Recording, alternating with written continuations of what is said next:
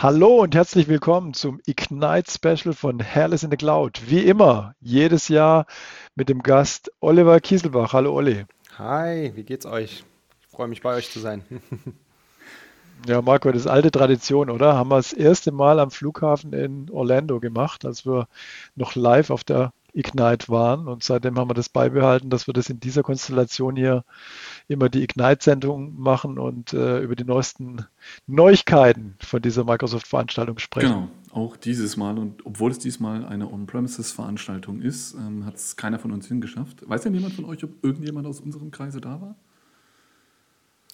Oh, ich glaube, aus unserem Kreise fällt mir jetzt auch keiner ein, tatsächlich. Aber es war ja keine On-Premises-Veranstaltung, es war ja, glaube ich, eine Hybrid-Veranstaltung, richtig? Der hat ja. echt die, die Marketingphrasen mit Löffeln gegessen. Da werde ich dich heute noch mehr, öfters überraschen, Marco, ich in diesem Bereich. Ich bin begeistert, ich bin begeistert, hau rein. Ja, wie wollen wir anfangen? Ja, ich hätte mal eine Frage, glaube, was war euer erster Eindruck tatsächlich von der, von der, der ist ja relativ kurz. Also wenn wir es mit der Vergangenheit vergleichen, das war immer ziemlich lang und ein riesen Event und jetzt so, wenn man es auch nur digital äh, ja, beigetreten ist, dann war das ja ein ganz kurzes äh, Eventchen. Was haltet ihr da so von? ist der Trend cool? Ich finde es, äh, naja, mittelprächtig, ehrlich gesagt. Gerade dieses Shake Hands vor Ort war schon eine viel, viel coolere Sache, ehrlich gesagt. Also ich hätte auch drei Tage Hände schütteln können vor dem digitalen Bildschirm, muss ich tatsächlich sagen. Es war für mich eigentlich noch kürzer als erwartet. Ähm, eigentlich hatte ich tatsächlich nur Mittwochabend Spaß bei Sessions. Alles, was danach kam, war jetzt nicht wirklich dramatisch prickelnd und äh, besonders involvierend. Ähm, aber der Mittwochabend war schon ein Highlight, als dann so die, die, die Killer-News rübergingen. Ich weiß nicht, wie das bei euch war mit den restlichen Tagen. Ja, also wir haben es ja schon ein paar Mal gehabt, äh, seit Corona immer wieder. Also es ist natürlich was anderes, ob das jetzt so ähm, hohe Qualitätsvideoaufnahmen, wirklich Videoaufnahmen in vielen Fällen ja sind, ne? Mhm. Ähm, also keine Live-Sessions, ähm, oder ob du dann einfach ja, wisst ihr ja selber, durch die ganzen Gebäude läufst und von einer Session zur anderen hetzt und dann manchmal eine total schlechte Session hörst und dann aber auch mal wieder eine unglaublich gute Session. Einfach äh, durch diesen Live-Charakter, das ist schon echt genial, finde ich, da drüben. Ähm, und ähm, ja, dann auch in dem herkömmlichen Stil einfach, wenn ich da an Brad Anderson denke, Marco, äh, wie der, der die Bühne gerockt ja. hat, ja, oder dann auch die kleinen Sessions äh, mit Heike Ritter und so. Also waren schon schon immer sehr, sehr coole Sessions dabei gewesen und da kommt natürlich so ein virtueller Auftritt, glaube ich, lange nicht hin. Aber es gab ja solche Hybrid-Veranstaltungen ja tatsächlich. Also ich habe mich in ein Meeting äh, zugeschaltet, ich glaube, es war sogar per Teams. Da standen sie tatsächlich irgendwie vorne an der Bühne, zwei haben gesprochen, es waren eine Menge Leute per Teams dabei und es gab vor Ort eine Audience. Ähm, ja. Aber ich, gefühlt war das die Ausnahme. Das, wie du gerade sagst, es war Pre-Canned Video und alle haben vom Screen gesessen. Die einen zu Hause, die anderen in Seattle. Ja, da kommen wir ja schon zu deiner Lieblingssession, Marco, glaube ich, oder? Das äh, ja. kann man ja da beschreiben eigentlich. Das war ja genau so eine Session, so. ähm, wo zwei, zwei Typen da vorne standen und sich unterhalten haben und ein bisschen Technik gezeigt ja, haben. Ohne jemandem zu nahe zu treten, aber die zwei nettesten Microsoft-Mitarbeiter, ähm, Scott Hanselman und ähm, Mark Rosinovich. Ähm, jeder, der, also einen von beiden kennt, jede Session von denen würde ich mitmachen, egal um welches Thema es geht. Dass beide auch noch zusammenkommen, holy, das war wirklich, das hat meinen Abend ähm, absolut Und Live-Coding. Ja, Live-Coding, keine einzige PowerPoint. Der hat einfach einen, einen, äh, einen Witz, Wortwitz, Schlagfertigkeit. Und das sind ja jetzt nicht irgendwie Leute im Fußvolk. Ähm, das war irre. Also super Spaß. Erinnert, erinnert mich an unsere letzte Live-Ignite, als wir Brad Anderson interviewt haben, im Hairless in the Cloud-Interview. Äh, und der Marco mitten im Satz, glaube ich, seine Frage vergessen hat, weil hinter ihm Mark Rosinovic vorbeigelaufen ist. und das war auch das, wo es mich auch daran erinnerte, als die Leute dann reinkamen, haben sie auch gesagt, hey, da sind noch ein paar Sitze frei, hier können wir ein bisschen stehen, es gibt einen Overflow-Room. Ich weiß nicht, ob du dich noch erinnerst, ich weiß nicht, ob ihr da am Abend tatsächlich ein bisschen viel gefeiert habt. Ähm, aber ich bin in die äh, Mark Rosinovic Data Center Session rein und holy, so eine Crowd habe ich noch nie gesehen. In diesen Raum reinzukommen, der war riesig. Da war so viel los, das war wirklich der Hammer. Also von der Ignite 2019, von den Sessions, denen ich war, der Andrang da war irgendwie irre. Hm. Ja, Leute, ich könnte noch ewig mit euch reden, aber wir müssen anfangen. Wir haben so eine große Liste an, an Themen. Äh, ich würde sagen, wir haben ja uns kurz abgesprochen, wir wollen es dieses Mal rotierend machen. Das heißt, wir haben so, ähm, Olli vertritt wie immer so den, den, den Client, den Workplace und äh, das Management desselbigen. Äh, Marco kommt wie immer aus der Security-Ecke und ich mache Collaboration. Ähm, und wir wechseln uns, man wechseln uns einfach äh, da ein Thema nach dem anderen ab, würde ich sagen. Ich habe mir den Promo-Code gar nicht gemerkt für die 50 Prozent, aber gut, machen wir nachher. Dann, Olli, du bist der Gast, fang mal an. Was ist dein, dein Highlight? Na gut, ich muss mit dem, mit dem offensichtlichsten Highlight anfangen, nämlich ähm, es gab wieder ein Renaming. Sehr cool. also der Microsoft Endpoint Manager ist jetzt tatsächlich wieder tot. Ähm, Endpoint Manager gibt es nicht mehr und das heißt jetzt, die Produktfamilie heißt jetzt Microsoft Intune. Also so wie es ja auch in den ganzen Identity heißt ja irgendwie Entra, Securities, Defender, Sentinel, Kram und so weiter. Dann gibt es dieses PureView und Priv oder wie es heißt im Privacy. Mhm. Und auf der Management-Seite ist es jetzt Microsoft Intune. Darunter gibt es immer noch den Microsoft Config Manager als On-Premise-Lösung, aber die Microsoft Intune ist die Management-Lösung und Produktfamilie und halt auch die Cloud-Lösung in heißt, dem Sinne. Heißt der also, dann auch Microsoft Intune äh, Configuration Manager oder das haben sie sich nicht getraut? Das bleibt Microsoft Configuration Manager, genau. So, das heißt also, ich kann einfach so weitermachen wie bisher. Ich habe auch in der Zwischenzeit immer noch Intune gesagt. Ja, ja, ich auch. Ähm, also für mich ändert sich mehr. gar nichts. Also für mich war das immer die Chance, dass die Leute endlich aufhören, iTunes zu sagen, aber dann hat sich das auch erledigt. Ist nur ein bisschen schade für die ganzen Leute, die alle ihre Domänen immer mit diesen Kürzeln kaufen. Die müssen jetzt wieder eine neue Domäne kaufen.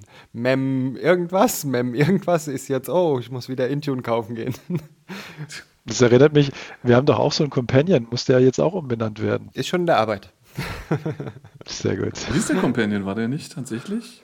War der nicht für Intune? Der heißt. Den haben wir äh, auch umbenannt. Companion von Microsoft Intune. Absolut richtig. Ja, gut.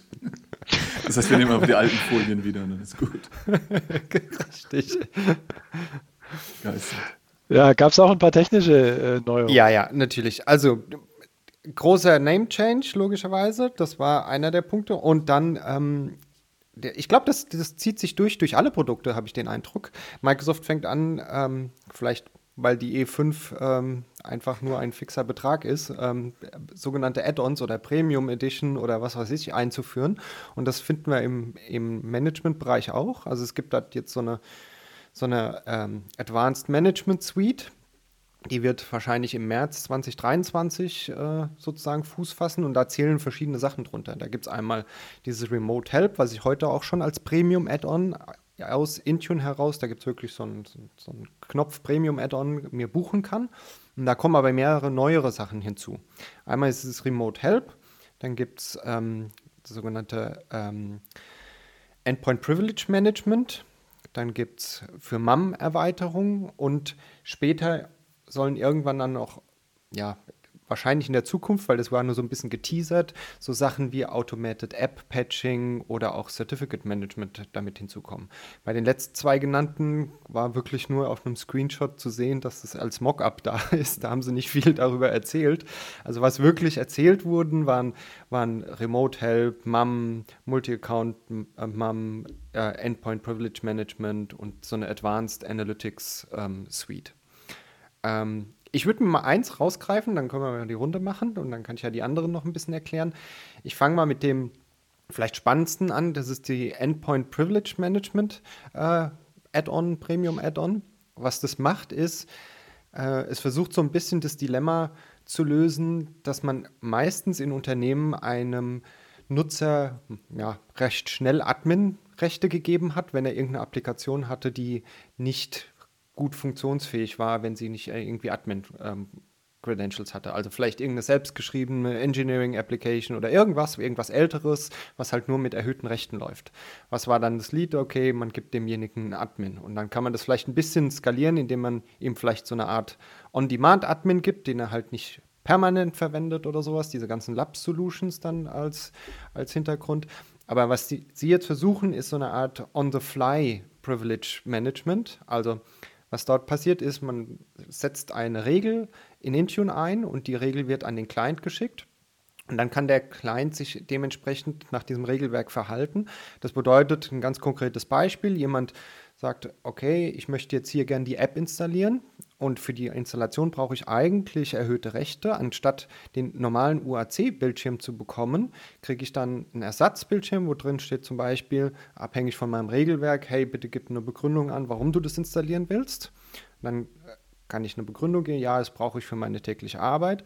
Und dann wiederum sehe ich dieses wie so eine Art Ticket in Intune. Ein Admin kann das prüfen und kann auch den Signer verifizieren. Also er kriegt die ganzen Informationen über den Setup-Installer und all so Sachen, kann sagen, okay, ja, das ist ja tatsächlich unser eigenes Inhouse-Produkt oder ist es ein Trusted Signer, dem glaube ich, ist alles in Ordnung.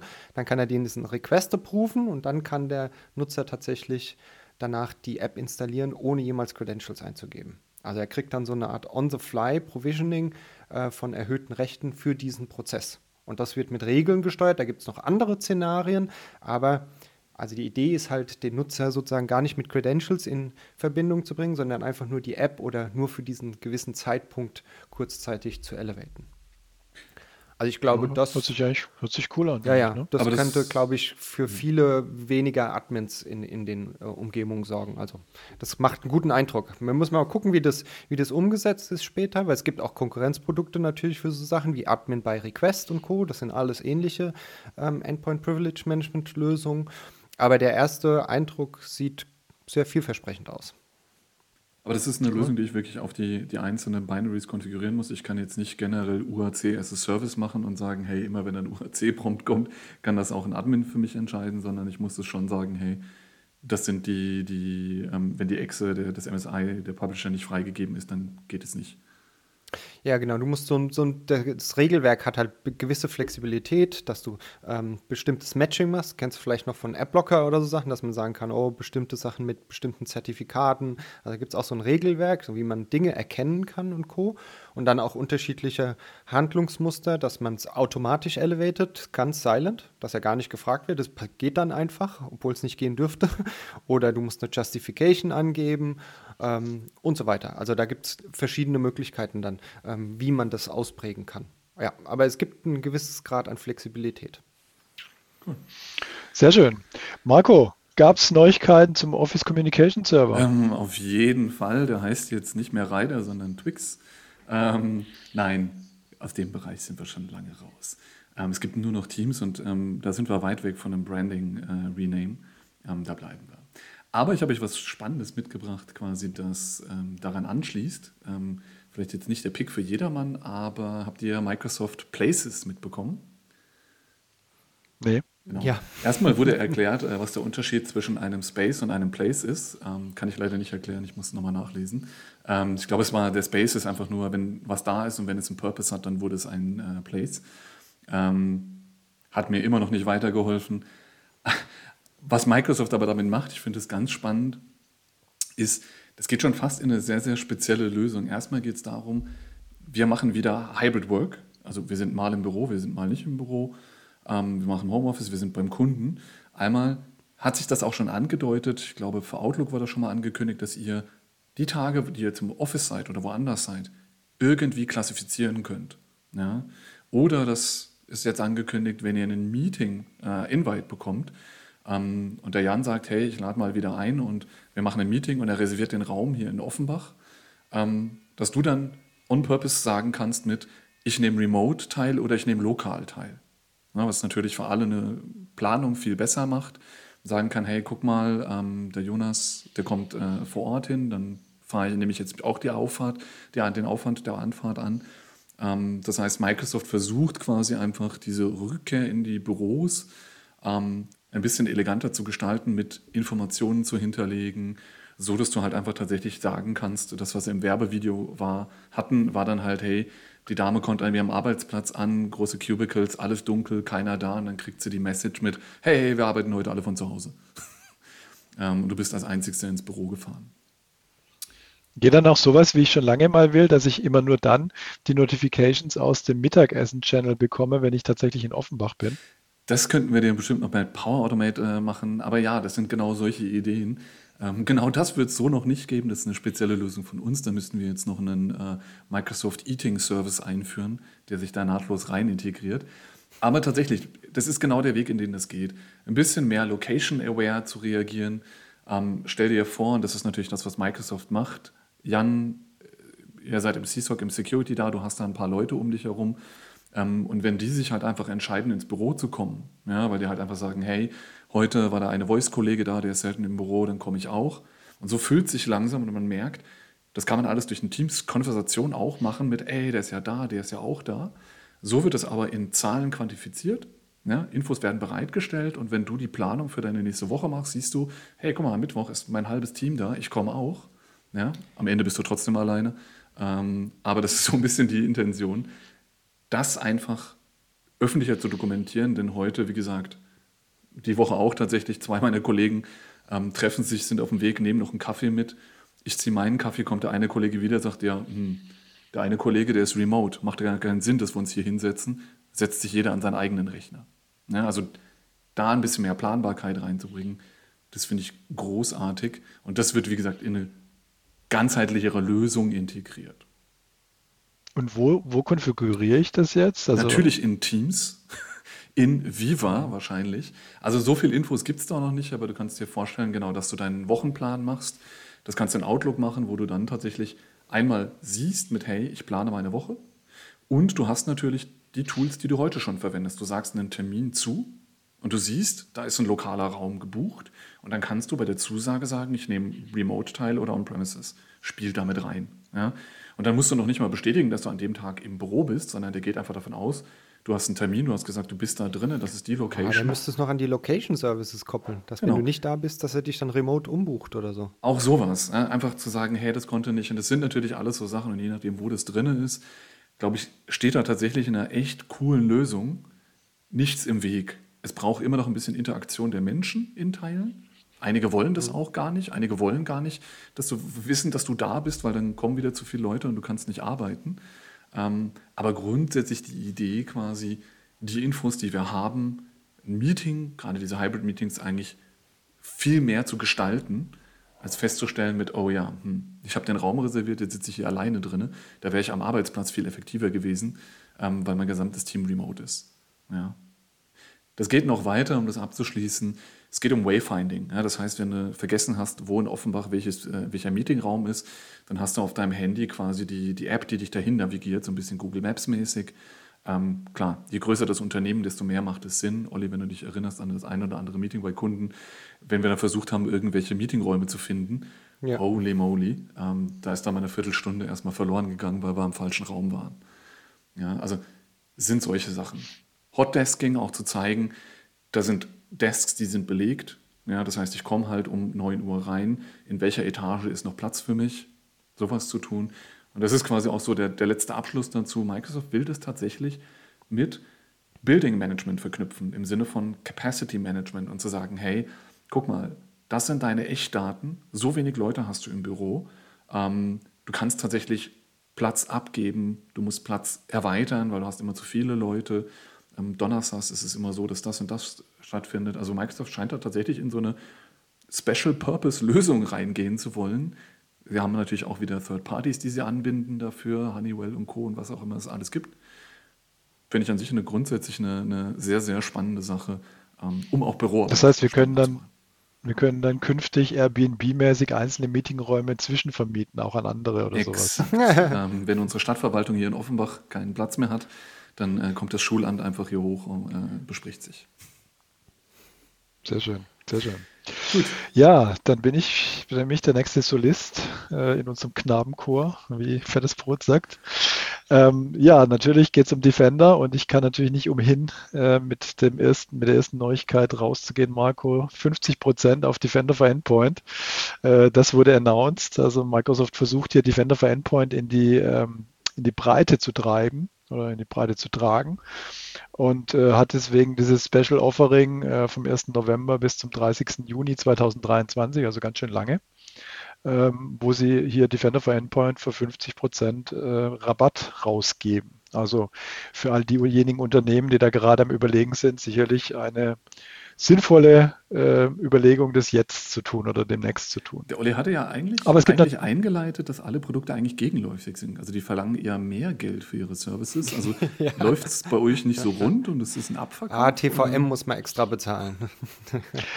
das ist genau das richtige, äh, der richtige Gedanke dazu, Olli. Ich gehe auch davon aus, dass man einfach insgesamt mit den zusätzlichen Diensten oder mit den zusätzlichen Lizenzen, die man jetzt äh, aufgebaut hat, dass man da natürlich dann die Möglichkeit hat, dann wieder den Step-up zu machen zu anderen äh, Produkten. Ja, und es geht jetzt ja auch erstmal nur um Defender for Endpoint, nicht um die ganze ähm, E5 Security.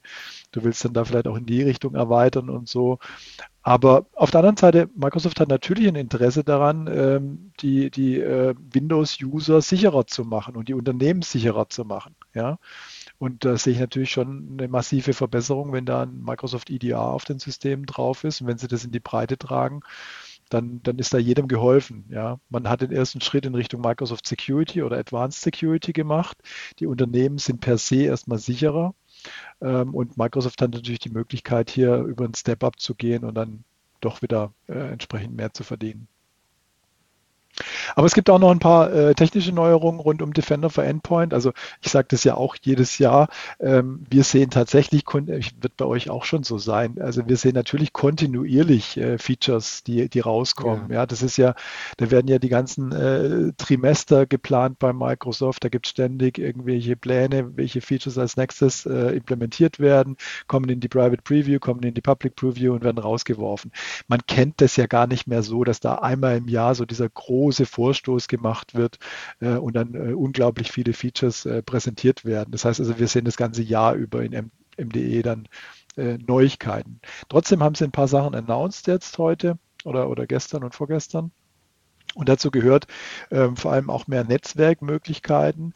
Also das gibt jetzt die Möglichkeit einer Deep Packet äh, Investigation. Die können jetzt tiefer da reinschauen, haben da auch Partnerschaften, sind auch Partnerschaften eingegangen mit Zeek, einer Open Source Lösung, ähm, die ähm, ja Deep Packet Inspection macht ähm, auf Open Source Basis. Ähm, und damit ist es halt möglich, äh, zum Beispiel herauszufinden, ob da gerade ein C2-Server angesprochen wird. Ja, das heißt also, man versucht hier Pattern zu finden im Netzwerktraffic ähm, und rauszufinden, ob da sogenannter Beacon-Traffic äh, da ist. Das heißt also, immer wieder ein Signal rausgesendet wird von einer Malware in Richtung Command-and-Control-Server, äh, weil man hier im Prinzip darauf wartet, dass man Befehle bekommt. Ja, also das ist ja der, der Ablauf an der Stelle. Du bekommst irgendwie Malware auf deine Maschine drauf, Marco, weil du ein äh, Attachment geöffnet hast von einem vermeintlichen Mitarbeiter von Glückenkanja, der aber keiner ist und dann öffnest du das und dann installiert sich da eine Malware und die fängt dann irgendwie an mit, mit ihrem Command-and-Control-Server zu sprechen über irgendwelche Protokolle. Und, und diese Pattern, mit, mit, welchen, mit welchen Signalen, die sich immer wieder meldet, ja, damit der ähm, Command-and-Control-Server weiß, jetzt ist die Malware aktiv und ich kann Befehle dorthin senden, äh, die versucht man da zu identifizieren. Dazu muss man natürlich stärker in den Traffic reingucken können. Und dazu muss man dann auch eine gewisse Intelligenz da einbauen, um, um dann solche Alarme zu schmeißen. Ist aber auch eine Interception dann mit äh, drin, weil wenn ich jetzt schon Monitor und, und das mitbekomme und schon im Stack unten sitze, um die Package Inspection zu machen, kann ich dann auch intercepten, solche Dinge? Du kannst es auch, ja, du kannst es auch ähm, stoppen dann, das macht er automatisch. Das heißt, er kann die, ähm, den Netzwerktraffic dann auch blockieren. Ja, wenn er das, wenn er das merkt, dann kriegst du eben keinen Alert mehr, wo er sagt, ähm, ich habe einen malicious äh, Network Traffic gefunden, sondern er sagt dir dann, du hast es, er hat ihn tatsächlich blockiert. Ja. Ja, dann gibt es äh, weitere Neuigkeiten. Ähm, es gibt jetzt ähm, auch einen Hinweis, wenn man äh, neue ähm, Incidents bekommt, was man denn auch konfigurationsmäßig tun kann, damit dieser Incident nicht mehr aufgeht. Ja? Das heißt also zum Beispiel auch irgendwelche Konfigurationen in Intune zum Beispiel, wenn jetzt irgendwie ein Phishing-Alarm ist oder sowas und die feststellen, der User hatte kein MFA, dann kann es sein, dass sie, dass sie dir in den Properties dieses Incidents sagen, äh, konfiguriere mal bitte MFA. Ja? Hm. Solche Dinge, also auch produktübergreifend, was schon auch Weil sinnvoll ist. So ein ähnliches ja. Feature gibt es auch auf der Intune-Seite, aber erzähle ich später was dazu. Super. Ja, zu guter Letzt noch eine Kleinigkeit oder ja, also man versucht ja immer mehr die Portale zusammenzulegen. Jetzt hat man es eigentlich schon fast geschafft, würde ich sagen. Ähm, die, die letzten Funktionalitäten von MCAS, also MDA, Microsoft Defender for Cloud Apps, ist jetzt tatsächlich im großen Portal angekommen und damit äh, haben wir eigentlich alle Produkte da vollumfänglich integriert ähm, und haben sie auch miteinander verbunden. Das heißt also, die Incidents tauchen dann auch alle unsere Incidents auf. Ihr habt eine globale View drauf. Die ganzen äh, Namespaces in KQL sind ja auch schon da, die Schemata, äh, kann da also produktübergreifend suchen und so weiter. Ähm, das heißt also, die, die Experience für den SOC-Mitarbeiter ist jetzt schon sehr, sehr cool und ähm, ähm, er muss dann nur noch in einem Produkt arbeiten und, und hat da den gesamten Überblick über das gesamte Unternehmen. Das ist jetzt live. Das ist jetzt live, genau. Das war die eine URL, die ich mir nie merken konnte. Security.microsoft.com. Ja, einfach, aber MCAS. Also, wenn du mir die jetzt auswendig sagst. Also, portal.cloudapp security.com. Ich glaube, dann brauche ich das neue Edge-Feature, weil wenn ich mich da vertippe, dann lande ich auf irgendeiner Scam-Seite. Sehr schön. Ja, Olli, du bist wieder dran. Ja gut, dann greife ich das gleich mal auf, was du gerade eben gesagt hast mit diesen ähm, Vorschlägen, die sie da unterbreiten. Also in der Konferenz zumindest, wenn ich die ganzen ersten ja, Sessions mir angeguckt habe, die da so waren, da war fast in jeder zweiten Session irgendwas mit AI und äh, Machine Learning und so ganz viele solche Sachen. Sie haben ja auch in dieser, in dieser ersten Intro diesen DALI 2 gezeigt, wie er Bilder generiert und lauter so Sachen, designer.microsoft.com. Also ganz viel Investment ist irgendwie aus dieser ganzen Machine Learning, AI-Ecke ähm, und diesen vielen Daten, die sie haben. Und genau das passiert jetzt äh, einmal im Security-Bereich, so habe ich den Eindruck, dass man da halt ähm, Recommendations rauszieht und sieht, ah, das kann das stoppen und was weiß ich. Und so ist es jetzt auch in dieser Advanced äh, Endpoint Analytics Suite. Also das haben sie angekündigt, dass sie dort mehr AI und ähm, Intelligenz reinbringen wollen, mit zum Beispiel AI-Assisted Recommendations. Das hört sich nämlich genauso ähnlich an. Zum Beispiel ein Beispiel, was sie gezeigt haben, waren, es gibt ja so eine Security Baseline Policy, die man in Intune einfach benutzen kann, um seinen Client zu konfigurieren. Und dort hatten sie dann gezeigt, ja, wirklich Recommendations, wie dieses spezielle Setting im Vergleich zu einer Firma, die ähnlich aufgestellt ist wie man selbst, ähm, in der Praxis draußen gesetzt wird. Also die vergleichen einfach, okay, Firmen mit derselben Größe, gleiche, gleiche Branche, hat typischerweise diese Settings immer auf angestellt oder sowas und dann kriegst du so eine Grad äh, Recommendation. Ich glaube, die ist wahrscheinlich noch ein bisschen ähm, ja, gefüttert mit den eigenen ähm, ähm, Wertvorstellungen. Ähm, aber ja, also es kommt sozusagen noch so eine, so eine Allgemeinintelligenz dazu, nicht nur ein Setting, sondern irgendwie Intelligenz, was man denn tun könnte, wie man was zu setzen hat, wenn man gar nicht weiß, wo man starten soll. Das ist ziemlich cool in meinen Augen. Und da gab es dann auch noch viel mehr von diesen Beispielen, was sie ähm, in die Suiten hin hineinbringen wollen. Und zum Beispiel eine war, deswegen hatte ich das äh, zu dir, ähm, Jan, gesagt, Anomalie Detection. Es gibt in Intune dann so ein Portal, das nennt sich Anomalie Detection. Und dort werden alle möglichen Sachen, die nicht normal sind ähm, und wie man sie eventuell auch beheben kann, dir vorgeschlagen. Also das kann sowas sein wie was ganz Einfaches. Hey, wir sehen da Apps crashen. Das ist jetzt auch nicht normal, das ist eine Anomalie. Warum crasht die App sozusagen? Und dann kann er dir auch vorschlagen, eventuell da gibt es eine neue Version oder so Sachen. Aber auch hin so Sachen wie, es gibt hier Leute, die haben ständig kein Teams-Access, die können sich bei Teams nicht anmelden. Alles andere geht aber. Dann kann es auch, das ist auch eine Anomalie, was sie dann da drin aufgezeigt hatten als Beispiel.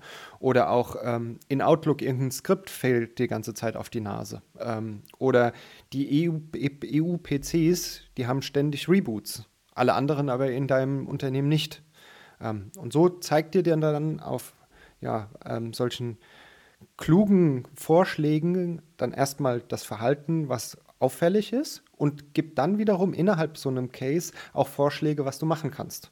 Also wenn er zum Beispiel äh, eine App findet, die man damit patchen könnte, da könnte man jetzt wieder in diese ganzen neuen Store Sachen denken und dieses automatische App-Patching, was sie irgendwann bringen wollen, dann könnte man in diese Richtung direkt was vorschlagen.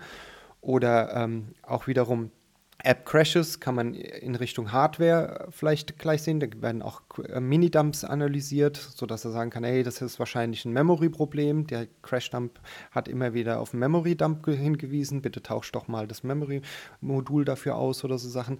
also da wird versucht, mit den massiven Daten, die sie ja jetzt schon einsammeln, ganz viel nochmal an ja, Intelligenz da hineinzubringen. Ähm, fand ich ziemlich gut. Das kann man ähm, wahrscheinlich im Alltag extrem gut gebrauchen, wenn es gut gemacht ist. Muss man dann sehen, wie, wie es da tatsächlich implementiert ist im Detail.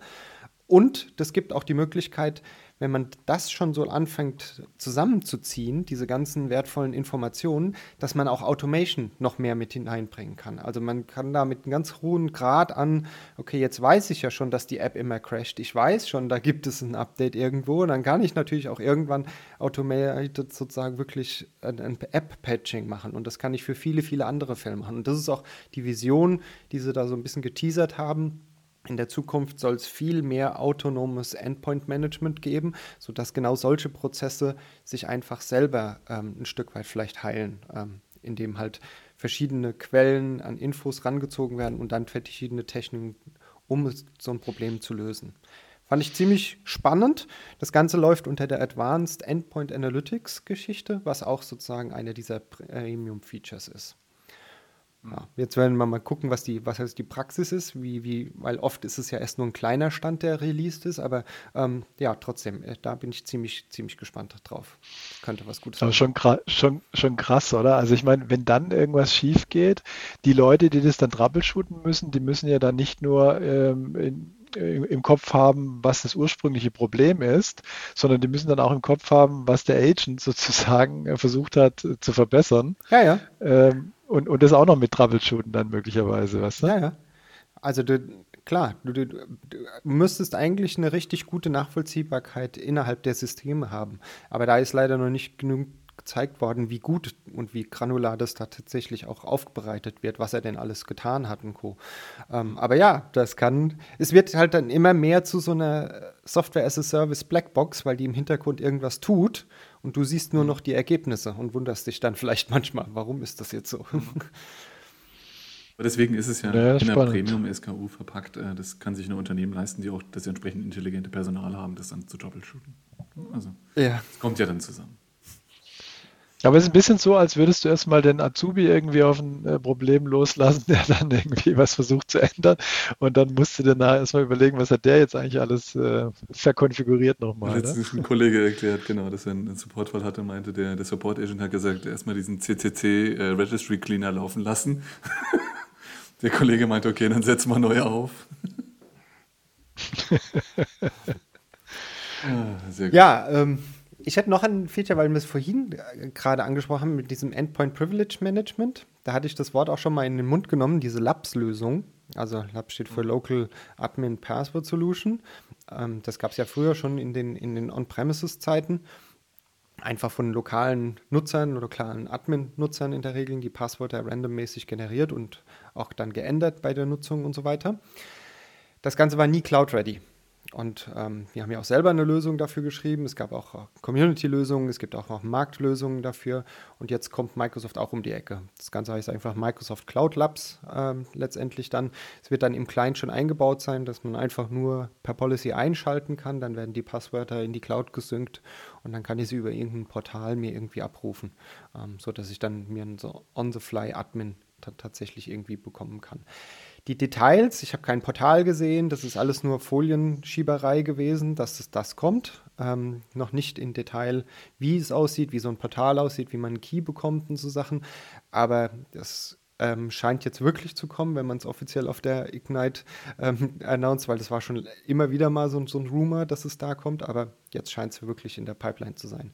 Damit haben sie dann, glaube ich, ein ganz gutes Konzept, viele Admins dann tatsächlich doch von den Clients runterzukriegen. Einmal diesen Cloud Labs Ansatz und dann noch Endpoint Privilege Management Modul. Ich denke, dann kannst du wahrscheinlich bei vielen äh, Unternehmen recht viele Admins dann doch nochmal von den Maschinen runterkriegen. Und das ist ja schon eine sehr, sehr, sehr hohe Hürde, wenn ich das erstmal geschafft habe, ähm, weil die anderen Maschinen sind ja quasi schutzlos. ich meine, das mhm. ist ja, ähm, ja, ist ja eigentlich eine Lachnummer. Ist der Cloud Labs dann auch in der Add-on-Lizenz versteckt oder? Das hat tatsächlich nirgendwo da mit dabei gestanden. Das war in so einer Security-Session von Matt Call. Ähm, das war nirgendwo hundertprozentig mit ausgewiesen. Ähm, Kann sein, muss nicht sein, ich weiß nicht. Die Organizational Messages zum Beispiel ist jetzt zum Beispiel ein Feature, was einfach nur in deinem Intune Tenant irgendwann kommen wird. Vielleicht ist das auch so ein Feature, aber es kann auch durchaus, weil es vielleicht Security angehaucht ist, etwas sein, dass man sagen will, man möchte es verkaufen. Also da steige ich noch nicht ganz durch, was es ähm, so äh, vom Pricing her tatsächlich bedeutet. Aber weil ich es gesagt habe, Organizational Messages, was ist das? Vielleicht noch kurz erklärt. Man hat bald die Möglichkeit, sogenannte Organizational Messages zu machen. Das sind einfach kleine Messages, die ich dem Nutzer präsentieren kann, ähm, um ihn vielleicht zu guiden, wenn er zum ersten Mal seinen Laptop anmacht. Sowas wie, hey, das interne Training und die interne Viva-Seite findest du da, geh doch mal dahin, ähm, da kriegst du die ersten Erklärvideos und Welcome on Board oder sowas. das kannst du an verschiedenen Stellen einblenden lassen, in der Notification Area, unten an der Taskleiste, wie so eine Art Sprechblase wie man so von früher kannte, oder auch tatsächlich in der Getting Started App. In Windows 11 ist eine Getting Started App dabei und die kannst du dann customizen mit diesem Feature, sodass dann dort deine Texte ein bisschen auftauchen und verschiedene Buttons. Vielleicht zum Beispiel hier ist die Erklärung, wie man VPN einrichtet, hier ist äh, Getting Started und hier ist ähm, unser Intranet und so mhm. bestellst du ein neues Handy oder so Sachen. Also da hast du Möglichkeiten, die Getting Started Apps noch ein bisschen zu individualisieren. So eine Art ja, wirklich Willkommenswizard dann am Ende für dich. Das heißt, ich da mache zum ersten Mal das Laptop an, werde begrüßt, hey Oliver, schön, dass du da bist und hier ist, kannst du übrigens noch deine VPN so und so einrichten und ähm, geh doch mal auf das Portal und lest dir so unsere Firmen-Guideline durch oder so. Aber ohne Avatar oder sowas, ne? Ohne so eine moderne Büroklammer oder so. Äh, ohne Avatar, du kannst aber so ein kleines Logo zumindest mit reinsetzen tatsächlich. Also damit man auch einen Wiedererkennungswert hat. Das ist nicht was, was Microsoft dir einblendet, sondern das ist ein Company-Hinweis sozusagen. Also Klar, da könnte man dann unser Glückania GAB-Logo reinsetzen und dann merkt man schon, oh, okay, die wollen was von mir. Ah, ich soll vielleicht hier noch ähm, Weiß genau, einen Link anklicken. Welche Message Jan aber setzt, äh, nur für kurze Zeit 50% auf MDE. Ähm, das wäre mal so ein Teaser. Ähm, ich will aber noch gar nicht zum Avatar. Ich habe noch was anderes. Wenn ihr noch Geld übrig habt, ähm, würde ich nämlich noch Werbung machen für die Teams Premium-Lizenz. Ähm, die kann man sich dann leisten, wenn man die 50% bei MDE eingespart hat? Oder Nein, du musst nur das Endpoint Privilege Modul kaufen. da äh, können wir viel machen. Das ist immer genau das. Mein Chef hat das irgendwann durchblickt. Wir haben immer virtuell gesagt, was wir uns für Sachen kaufen wollen, haben dann Rabatte rausgehandelt und haben dann den Rabatt direkt ausgegeben, weil wir gesagt das haben wir ja eingespart. Ähm, also da muss man echt aufpassen mit den Sparsachen. Ähm, nee, aber wenn man wirklich Geld hat, ähm, und gerade in Teams, da haben wir ja schon unheimlich viele Funktionen und die Leute sind schon der Meinung, was brauchst du noch mehr? Eigentlich brauchst du nur noch mehr Geschwindigkeit, da würde ich sogar Geld für bezahlen. Ähm, mhm. Das, was eigentlich jetzt aber kommt, ist, dass sie gemerkt haben, auch wir sind mit der E5 irgendwie ausgereizt und es braucht jetzt noch ein bisschen mehr, ähm, dass sie jetzt, so ein bisschen, Olli, wie du das gesagt hast, in diesen Dingen, sie einfach so ein paar Features zusammensuchen. Manchmal wirkt es sehr gewürfelt und dann sagen, das ist jetzt ein Premium-Feature, Advanced, irgendwas. Ähm, vielleicht mal kurz drüber, weil also ich finde es relativ ärgerlich, ähm, denn wenn wir schon Kunden haben, die auf eine E5 teilweise setzen, dass sie dann auch für sowas nochmal Geld zahlen müssen. Ähm, denn es sind spannende Sachen dabei. Eine der Sachen nennt sich Meeting Guidelines. Ähm, das soll dir eine Möglichkeit geben, als Unternehmen verschiedene Meeting-Typen aufzusetzen. Ähm, wo du dann tatsächlich einfach gewisse Infos mitgeben kannst, dann ist es eben nicht nur so, dass du im Teams deinen Knopf hast mit New Meeting. Heute hast du ja schon sowas wie Live-Event, Webinar, sondern das kannst du dort erweitern und kannst sagen, hey, ich möchte ein neues Daily aufsetzen wie muss ich denn so ein Daily aufsetzen? Ich will ein neues Verkaufsgespräch führen. Ähm, welche Regeln gelten da? Brauche ich eine Lobby? Brauche ich keine Lobby? Dürfen nur interne rein? Dürfen externe rein? Ähm, an sich klingt es nach einem super spannenden Feature, das quasi nochmal vorzumachen, denn wer mal reingeguckt hat, wenn ihr ein Teams Meeting aufsetzt, da habt ihr unheimlich viele Optionen drin. Teilnehmer dürfen Video anmachen, ja, nein. Teilnehmer dürfen Audio anmachen, ja, nein. Das sind alles Sachen, die unter anderem mit diesen Meeting Guidelines äh, äh, gesteuert werden sollen. Geht auch nahtlos über zum Beispiel in Meeting Classification. Ja, also ich bin ja ein Riesenfan generell von Classification. Du kommst in ein Team, der oben steht, das ist Business, das ist Confidential. Und dasselbe ist für ein Meeting eigentlich auch sehr geil. Wenn du ein Meeting hast, aufsetzen kannst, sagen, das ist Business, das ist Confidential, Strictly Confidential. Und dann das nicht nur ein Label ist, sondern das kannst du ja als Subject auch reinschreiben ähm, sondern da Regeln drin sind. Ja, das heißt, wenn es strictly confidential ist, dann ist immer die Lobby an. Ähm, es ist immer, wenn du den Desktop teilst, ein Watermarking dabei. Das ist nämlich auch nochmal ein spezielles Feature, dass du auch über so eine Classification steuern kannst. Das aber auch jeder Mitarbeiter, der die Lizenz gekauft hat, machen kann. Und jetzt würde ich niemals öffentlich zugeben, dass ich von äh, NDA-Informationen Screenshots machen soll, äh, würde, aber ab und zu falle ich aus Versehen auf den Druckenknopf. Ähm, das heißt, wenn wir zum Beispiel Infos per Desktop-Sharing machen und du machst einen Screenshot, dann ist es eine wunderbare Gedächtnisstütze. Was dieses Feature macht, ist quasi ein Watermarking. Das heißt, der Desktop, da ist deine E-Mail-Adresse drin. der, der guckt. So, dass wenn du den Screenshot machst, ganz klar ist, wer diesen Screenshot gemacht ist, weil da steht dein UPN drin. Also so ein Zeug, einfach dieses, wenn du mal vertraulichere Informationen hast, und gerade Microsoft ist ja durchaus in der Lage, durch die Preview-Programme, an denen wir ja teilweise teilnehmen, zeigen sie sensible Infos, da jetzt ein Watermarking einzubauen, so dass der Screenshot, den du machst, für eigene Zwecke durchaus ja auch zu verwenden ist, aber du kannst ihn so eben nicht rauspacken an der Stelle. Ähm, genau, an sich eine ziemlich coole Sache, wie gesagt, lässt sich da mit Meeting Classification zusammenbringen wenn du dann so ein Classified Meeting hattest, kannst du dann zum Beispiel darüber einen Recap kriegen. Das heißt, in dieser Premium-Funktion ist so ein automatisches Recap drin, dass er dann ein Meeting zusammenfasst, Tasks aufbaut daraus und sagt, hey, der Olli hat gesagt, da muss er mal äh, Recherche machen. Ähm, der Jan sagt, ähm, ich suche euch mal den Promocode raus. Ähm, das sind alles Sachen, die dann als Task ist und sagt, Jan muss den Promocode rausholen, Olli sucht den Link raus. Und am Ende des Meetings musste keiner manuell ein Protokoll führen, es gibt immer ein automatisches, das du dann noch ergänzen kannst. Ähm, das sind schon ziemlich coole Sachen, meiner Meinung nach, die da drin sind. Wo ich wirklich es sehr, sehr schade finde, dass sie hinter einer Premium-Lizenz stecken. Es sind noch ein paar mehr drin Richtung Webinar. Ja, das sind dann schon wieder sehr spezielle Einsatzszenarien. Da mag das vielleicht Sinn machen. Virtual Appointments, Sachen wie zum Beispiel Live-Translation. Ja, also du hast jetzt eine Live-Translation für 40 Sprachen. Der Speaker spricht Mandarin, du sprichst es nicht. Dann kannst du hingehen und sagen, der spricht Mandarin, ich spreche Deutsch und dann gibt es eine Live-Translation. Ähm, wirklich halt für ein Live-Meeting. Eine, eine On-the-Fly-Translation. On-the-Fly-Translation. Oh. Teilweise kennt man das ja schon für Live-Events, aber ein Live-Event hat ja den, den Effekt, dass das Ding bis zu 30 Sekunden versetzt ist. Das heißt, da hat die AI eine ganze Menge Zeit nachzudenken. Das wird alles an dieselben Leute übersetzt. Da kann man auch nur sechs Sprachen auswählen. Hier ist es jetzt für ein Meeting, kannst du sagen, der spricht, vielleicht kommt die AI auch irgendwann und erkennt das, was er spricht ähm, und bietet dir dann einfach an, hey, kannst du das mal auf Deutsch übersetzen? Ich spreche zwar Englisch, aber wenn der jetzt einen Untertitel noch auf Deutsch generiert, hilft mir das vielleicht für das eine oder andere Wort, in dem ich nicht fluent bin, ähm, mir den Kontext zu geben. Ja. Hast du schon Branding gesagt? Ähm, das habe ich auch gelesen, genau. glaube ich. Ne? Branding ist es, das ist heute, wer das vielleicht gehört hat, es gibt ja diese Advanced äh, Communication License, die hat das, wenn du ein Meeting joinst, wenn du in der Lobby hängst, dann kannst du oben links ein Bild einblenden. Das heißt, diese Features wandern jetzt auch in diese Teams Premium SKU. Ähm, dass wir zum Beispiel Corporate Images als Unternehmen bereitstellen für den Background. Jeder von uns hat gerade so eins.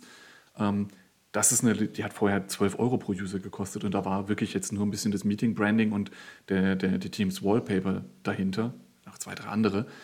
Ähm, aktuell geht Microsoft dann aus, sind sich selber noch nicht sicher, gehen davon aus, dass es 10 Euro pro User pro Monat kosten wird.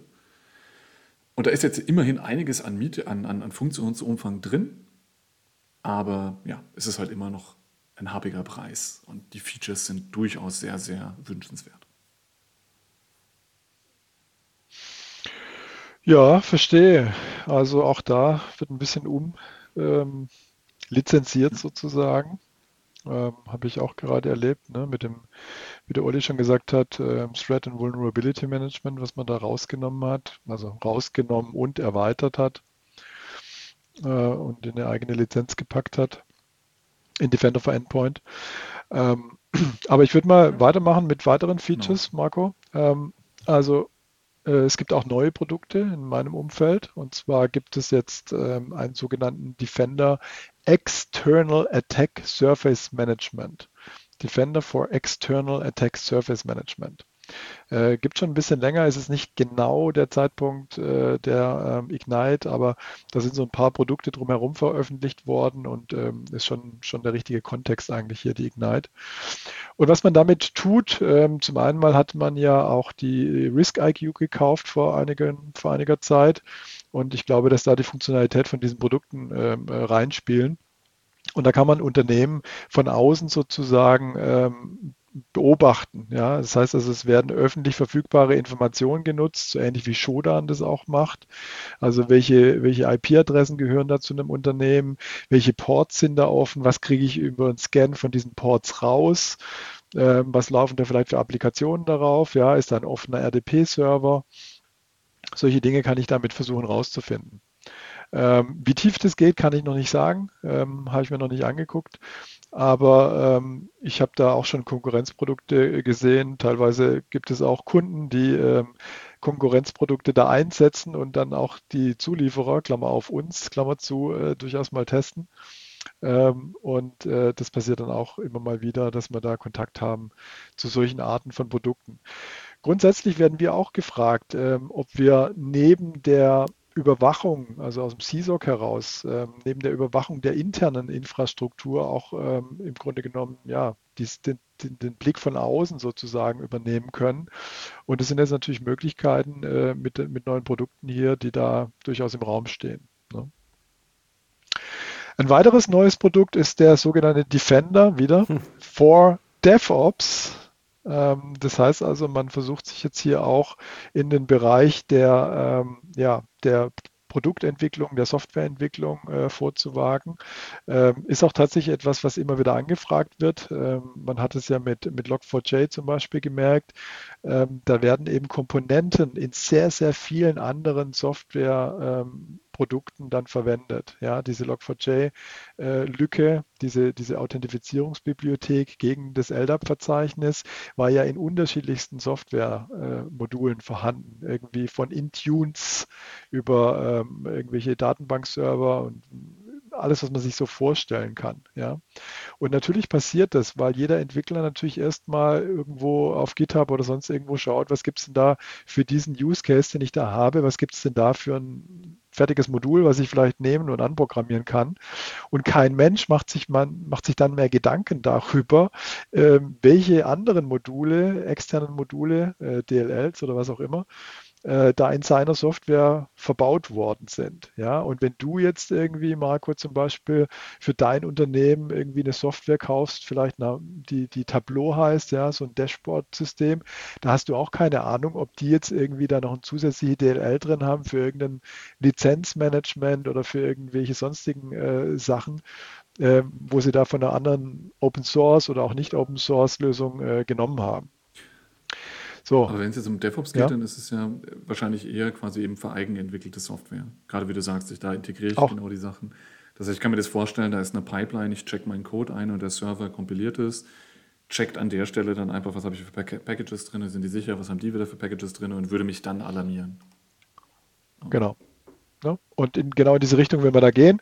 Ähm, man kann da auch schon zwei Repository-Dienste äh, mit verbinden. Das erste ist, Marco. Äh, Nuget?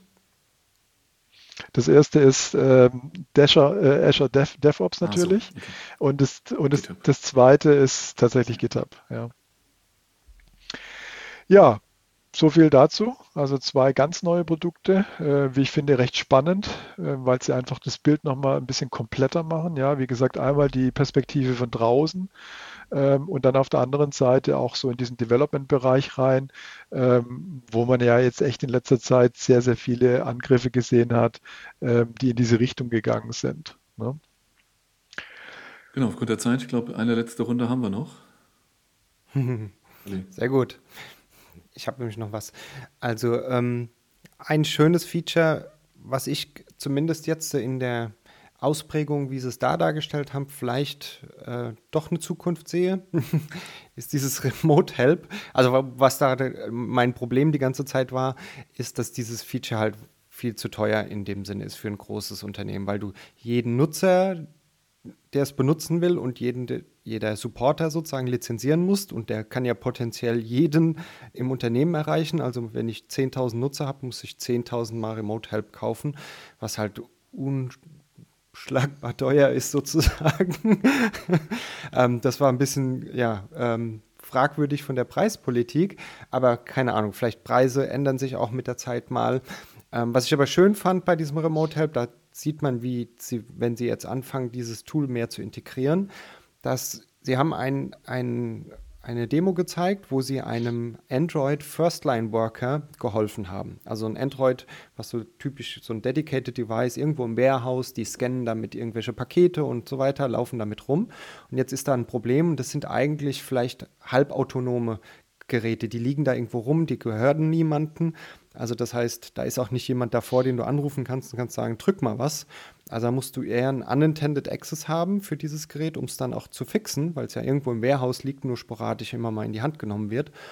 Und das haben sie demonstriert sind quasi aus der Intune-Konsole heraus unintended auf so ein ähm, Android oder ich glaube, war ein Samsung oder ein Zebra, so ein, so ein Dedicated Device eben gegangen und haben dort, dort Einstellungen gemacht und sind dann halt wieder runtergegangen. Das alles äh, unintended, was ähm, ja ein schöner Workflow ist einfach. Du verlässt halt deinen dein Arbeitsplatz in dem Sinne nicht. Da, wo du managst, kannst du auch dieses Troubleshooting gleich mitmachen und so weiter. Also diese Konsole wird halt ähm, die eine Konsole, wo du dein ganzes Management tatsächlich auch mit betreiben kannst. Wenn wir das jetzt äh, weiterdenken, also die Idee ist ja wirklich, das für macOS, Windows, Android, iOS für alle Plattformen zu machen. Das heißt, ich kann dann wirklich in der Konsole einfach auf mein Gerätobjekt gehen, kann sagen, mach mir eine Remote Connection und zack, sehe ich den Bildschirm innerhalb meiner Konsole. Was so von der Idee her schon ziemlich cool ist, ohne weiteren Schnickschnack. Ich brauche keine wirklich großartigen Software äh, zu dealen und so weiter. Ich kann das aus der Konsole heraus machen mit meinem angemeldeten Nutzer. Ähm, das fand ich ziemlich, ziemlich nett. Also wenn das weitergeht, könnte das durchaus was ganz Spannendes werden. Vor allem ähm, wenn der Preis vielleicht äh, sich ein bisschen in so eine Suite einfach mit hineinpackt oder so. Vielleicht gibt es ja irgendwann so eine, so eine größere Suite, wo fünf dieser Add-ons auf einmal drin sind und es sich dann einfach damit kaufen lässt oder so. Also Mary Jo Foley hatte das tatsächlich gefragt und hat dann immer wieder nach E7 gefragt und sie wurde gebeten, äh, das auf keinen Fall ähm, in den Mund zu nehmen, der Begriff E7. Ähm, das ja. steht überhaupt nicht auf der Agenda. ja, de facto ist es aber ja irgendwie so ein bisschen, gell? Genau, irgendwann könnte das äh, wieder passieren, aber ja, habe ich so auch noch nichts zu gehört. Ja. Ja, dann gab es noch eine ganz äh, interessante Sache, weil da habe ich noch so ein bisschen Insight bekommen eigentlich ist sie gar nicht so hundertprozentig Ignite, weil, wie du auch schon sagtest, Jan, die Sachen, die fallen halt einfach so vom Himmel. also jeden Monat wird irgendwie was released, weil es ein Software as a Service und das ist jetzt halt gerade das Oktober-Release bei uns im, im, Anmarsch und jetzt ist halt auch gerade Ignite, also die ganzen Oktober-Release-Sachen, die sind dann halt auch irgendwie Ignite-News. Ähm, sonst wäre das einfach nur eine News, die halt im regulären Release wäre.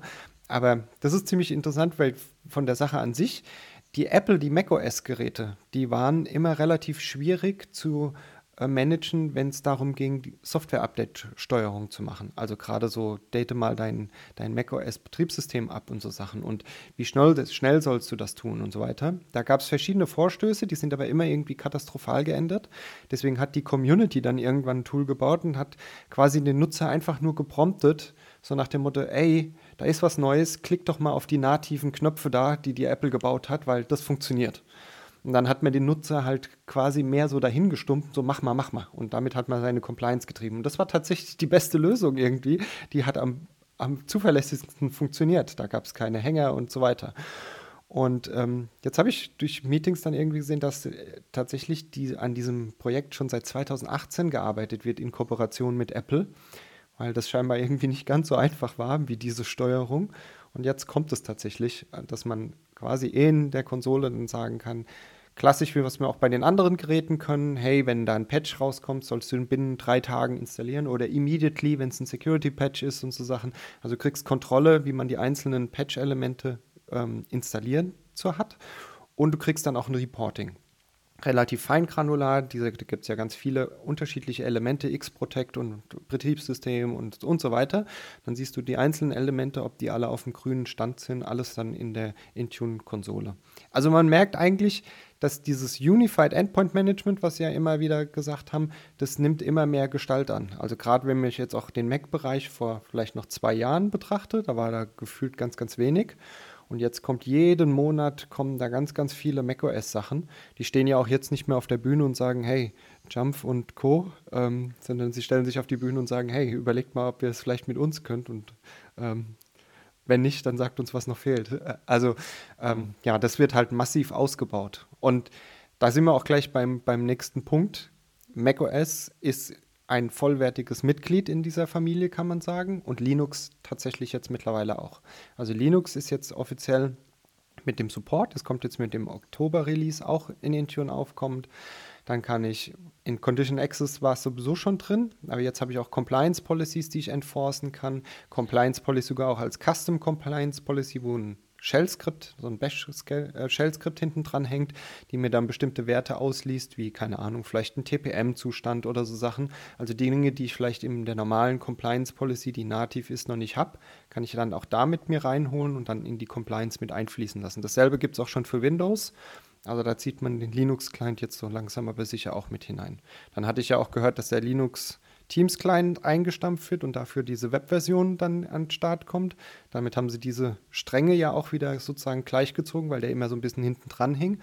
Das bedeutet eigentlich, dass Linux über kurz oder lang auch ein vollwertiger Member dieser äh, Familie dann ist, weil den kann ich genauso in die Management oder auch benutzen, wenn Teams den gleichen Stand hatten, so Sachen. Also da denke ich gerade halt so an diese das ist so ein bisschen wie die Macs bei vielen großen Unternehmen. Die, die Macs haben ja auch nur einen kleineren Prozentsatz oft gehabt, die, die Design- und C-Level-Abteilung. Und ähm, bei den Linux sind es halt dann die Dev-Jungs oft, die, die sowas haben. Aber sie sind halt trotzdem da. Also es ist ja nicht so, dass sie nicht da sind. Und so kann ich sie zum ersten Mal dann halt komplett in der Suite mitmanagen. Also ich glaube, richtige Richtung, was sie da einschlagen. Und das ist kein Premium-Add-on, das ist einfach geliefert. das wäre es noch für Linux auch noch extra Geld zahlen. Perfekt. Ja, Marco, vielleicht noch einen, einen, kurzen, einen kurzen Punkt von dir. Einen ganz kurzen Punkt. Teams Scheduled Send. Geile Sache. Ähm, geht es, müsste, ist jetzt nicht angekündigt, ich glaube, bei uns geht es schon. Genau, das heißt, ähm, ich habe es tatsächlich gestern auch gleich einmal benutzt. Ähm, wenn du halt abends noch dein Zeug fertig gemacht hast und du willst dann halt unbedingt noch jemandem Bescheid sagen, ist halt die Frage, sendest du halt um 23 Uhr noch die Message raus, schreibst du eine Mail, ist ganz komisch. Und jetzt kannst du tatsächlich, und das ist ein bisschen versteckt, im One-to-One-Chat einfach draufgehen, ähm, rechte Maustaste oder ich glaube ein Dropdown und kannst sagen, hey, sende das. Und was er noch macht, und weiß gar nicht, wie viel davon wieder Premium ist in der AI, ähm, analysiert, wann die Worktime des Gegenübers ist. Ja, das heißt, wenn der halt hm. gerne um 7 Uhr aufsteht, dann kriegt er den um 7. Wenn der gerne um 9 Uhr aufsteht und das in seinem Team so konfiguriert hat, ähm, dann kommt er hin und sagt halt einfach und bietet dir das an. Du kannst aber auch sagen, du willst ihm das nächsten Freitag um 38 äh, äh, nach äh, 10 schicken. Ihr seid Frühaufsteher. Er ja. bietet mir jetzt 8 Uhr morgens an. Genau, das ist meine Worktime. So habe ich es gemacht. Das ist gerne. Und der letzte ist noch ein kurzer Rant. Ähm, ich will unbedingt Microsoft Loop probieren, ähm, aber sie haben wieder nur die Private Preview angekündigt, in der ich nicht bin. Ähm, blöd. Von daher. Da wirst du doch irgendwie, da wirst du doch irgendwie reinkommen. Ich hoffe, deswegen ist das ja mein verzweifelter Aufruf. Ähm, ich habe dann schon in meinem äh, Scott Hanselman und Rosinovich Tweet ähm, auf Loop geschimpft. Äh, das hat auch noch nicht geholfen. Sehr schön, sehr schön. Ja, dann würde ich sagen, ähm, sind wir genau bei einer Stunde und haben die wichtigsten News ähm, besprochen aus drei Gebieten. Ähm, Device Management, Collaboration und Communication und Security. Und wir hoffen, dass wir in einem Jahr wieder so zusammensitzen, vielleicht dann endlich. Ich glaube, das haben wir letztes Jahr auch schon gesagt, äh, wieder vor Ort. vor Ort. Genau. Wir hoffen, wir konnten euch informieren und ihr habt einen guten Überblick bekommen, was da die letzten zwei Tage passiert ist. Und dann hören wir uns demnächst wieder. Schönes Wochenende. Ciao, ciao. Schönes Wochenende. Ciao.